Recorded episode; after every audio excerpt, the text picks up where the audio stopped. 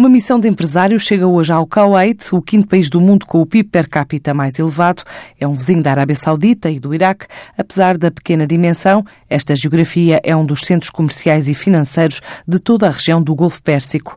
Uma zona livre de comércio tem como moeda o dinar, uma das mais valorizadas do mundo, além de um ambiente agradável para trabalhadores estrangeiros. Não é um mercado expressivo no comércio português internacional, mas o número de empresas portuguesas exportadoras cresceu de 158 em 2012 para as 278 há dois anos. Pedro Magalhães, o diretor para a área internacional da Câmara de Comércio e Indústria, numa entrevista à TSF, explicou a oportunidade. Uma missão ao Kuwait porque tivemos aqui um, um insight muito positivo do nosso parceiro da região, que serve também o Kuwait, sobre uns indicadores de oportunidades em determinados setores para as empresas nacionais. E, portanto, decidimos este ano, é uma das apostas da Câmara em termos de diferenciação, apostar neste mercado e espero que traga bons resultados, apesar da sua dimensão reduzida, tem um poder de compra muito significativo, como sabe.